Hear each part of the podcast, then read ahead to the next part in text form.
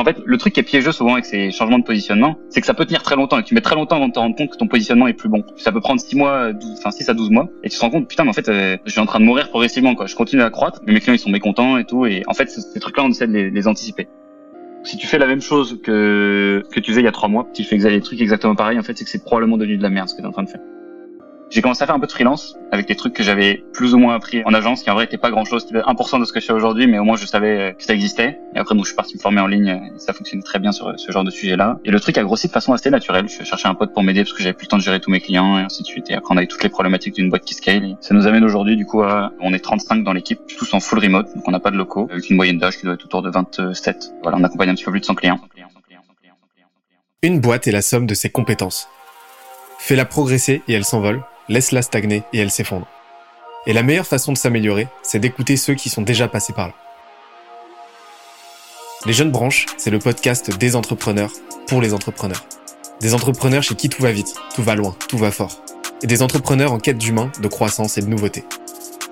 Au programme, des réussites, des échecs, des méthodes et surtout des tonnes d'apprentissages à appliquer le jour même sur ton projet. Alors, prépare de quoi noter et surtout, attention à la branche.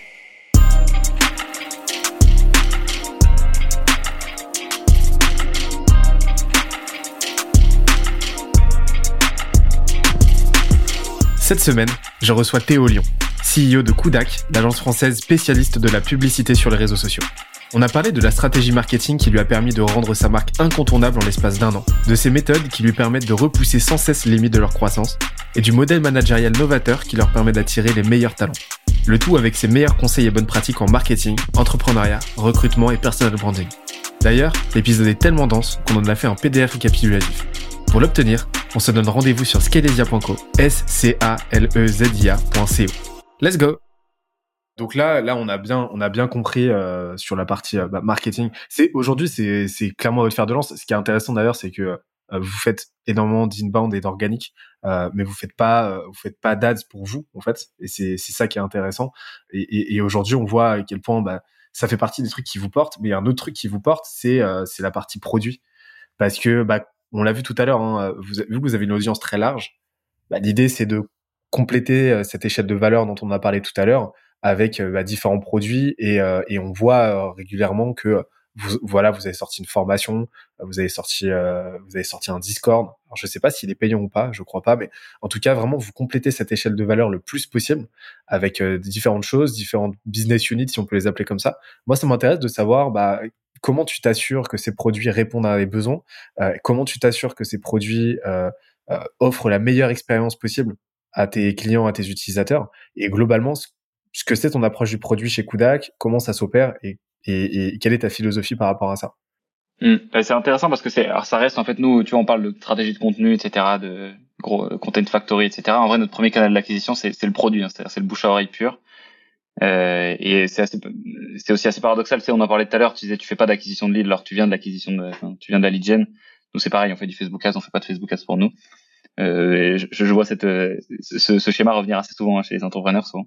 Donc, euh, donc ça me fait rire. Bah, je, le bouche à oreille, ça représente combien de votre acquisition euh, quel, quel pourcentage à peu près? C'est, euh, c'est, tu vois, sur les 30 qu'on a, en moyenne, c'est, c'est entre 12 et 14, tu vois, par, sur les 30. Donc c'est énorme c'est vraiment euh, c'est canal numéro un, c'est bien devant LinkedIn, c'est bien devant YouTube, et ça, ça se fait uniquement si ton produit est bien. Donc, euh, et moi, c'est le truc qui me faisait très peur en fait au démarrage. Hein. C'est comme tu construis une boîte sur un, un gros marketing, bah, tu vas créer très fort ce que tu fais, etc. J'avais toujours peur que mon que l'image et le marketing progressent plus vite que le produit. C'est pour ça que je suis anxieux et parano dans le fait que qu'on apporte de la valeur au client et que je me ça me au que ça me tu vois ça me fait ça fait un, stress personnel tu vois ce truc là quand je me rends compte qu'il y a des trucs sur lesquels on pourrait être plus efficace la façon dont on voit les produits en fait, c'est de se dire que si tu fais la même chose que ce que tu faisais il y a trois mois euh, et que tu fais les trucs exactement pareil, en fait, c'est que c'est probablement devenu de la merde ce que tu es en train de faire. On, on croit pas trop dans le fait que les, choses elles stagnent. Tu vois, je reprends mon petit exemple de la salle de tout à l'heure là. Si tu si, tu vas à la salle pendant six mois que tu te buses et que tu as des gros muscles et qu'après t'arrêtes d'y aller, tu vas pas garder tes muscles, tu vas tu vas avoir des, enfin tu, tu vas les perdre très simplement. Et le pire qui puisse t'arriver aussi, c'est que les autres, tes concurrents, ils seront devenus plus musclés. Donc euh, on essaie de se dire, surtout d'avoir des rituels. Je vais pas te parler de comment est-ce qu'on découvre, on parle aux clients, etc. Ce truc-là, on le fait d'une façon assez naturelle. Mais on essaie d'avoir des rituels qui vont nous permettre de passer à côté de rien. Donc sur la veille, tu vois, on l'institutionnalise. Toutes les semaines, on a une veille. On voit ce que ça change dans nos process. Comment est-ce qu'on doit faire évoluer ce truc-là. Et ce qui fait que, en absolu, en vrai, on part de certainement de plus bas parce que tu vois, t'as une équipe qui est jeune, mais comme depuis deux ans, tu vois, genre en fait la courbe de progression, elle est tellement grande que hum, finalement sur le long terme, on, sait qu'on va gagner si on a ces si on a ces process là. Euh, c'est le calcul tout con, hein, si tu décides de devenir 1% meilleur par jour, à la fin ça fait 3770%, je crois que c'est ça, 37 fois meilleur ou 38 fois. Et c'est sur ça qu'on parie, même quand on recrute les gens aussi, on peut en parler derrière. Mais, mais donc, euh, je dirais vraiment que c'est surtout d'avoir des, des rituels d'amélioration et délibérés. Pas juste dire, OK, je travaille, donc je deviens meilleur. Euh, dire, OK, c'est quoi que tu fais mieux et que tu as envie de faire mieux chaque semaine que la semaine précédente. Donc pour ça, nous, on fait des sprints. toutes les deux semaines, on a pris ça dans les méthodes agiles. Mais c'est pas forcément hyper adapté à de l'agence. On fait des sprints, on a des priorités, on a les OKR et tout. Enfin, c'est comme ça qu'on déroule. J'interromps l'échange 30 petites secondes pour te dire de ne pas oublier de nous ajouter une petite note des familles sur Apple Podcast ou sur la plateforme de ton choix. Tu connais la chanson, ça nous aide très fort à faire connaître euh, le podcast au plus de monde possible. Allez, on reprend.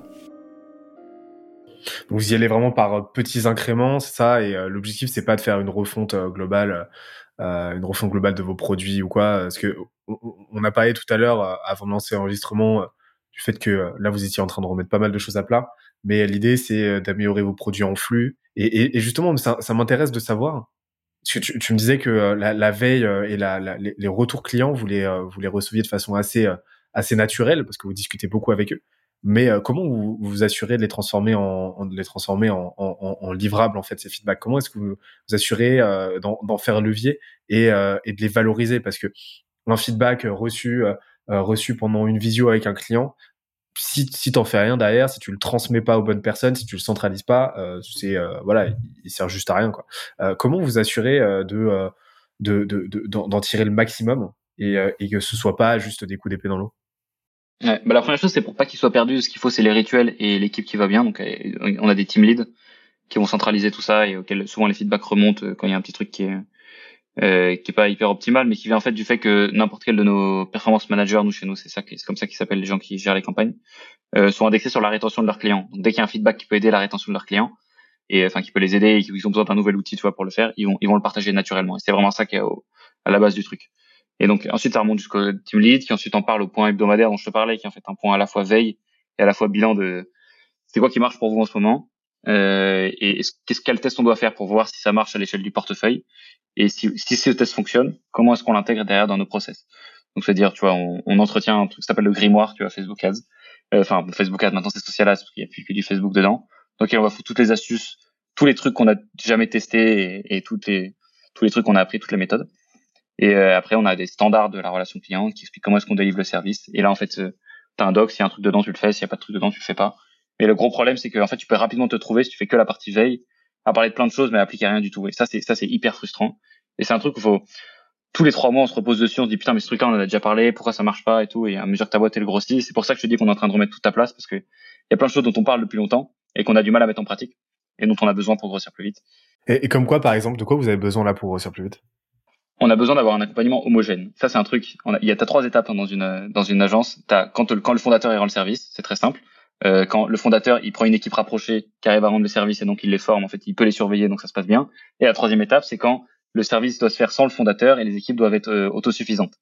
Euh, et c'est dans cette étape-là où on se rend compte qu'il y a un petit peu des disparités. T'as des, as des gens qui font, qui font des trucs trop cool et des trucs un peu moins cool. Et dans une autre équipe, ils font pareil, des trucs cool et des trucs moins cool.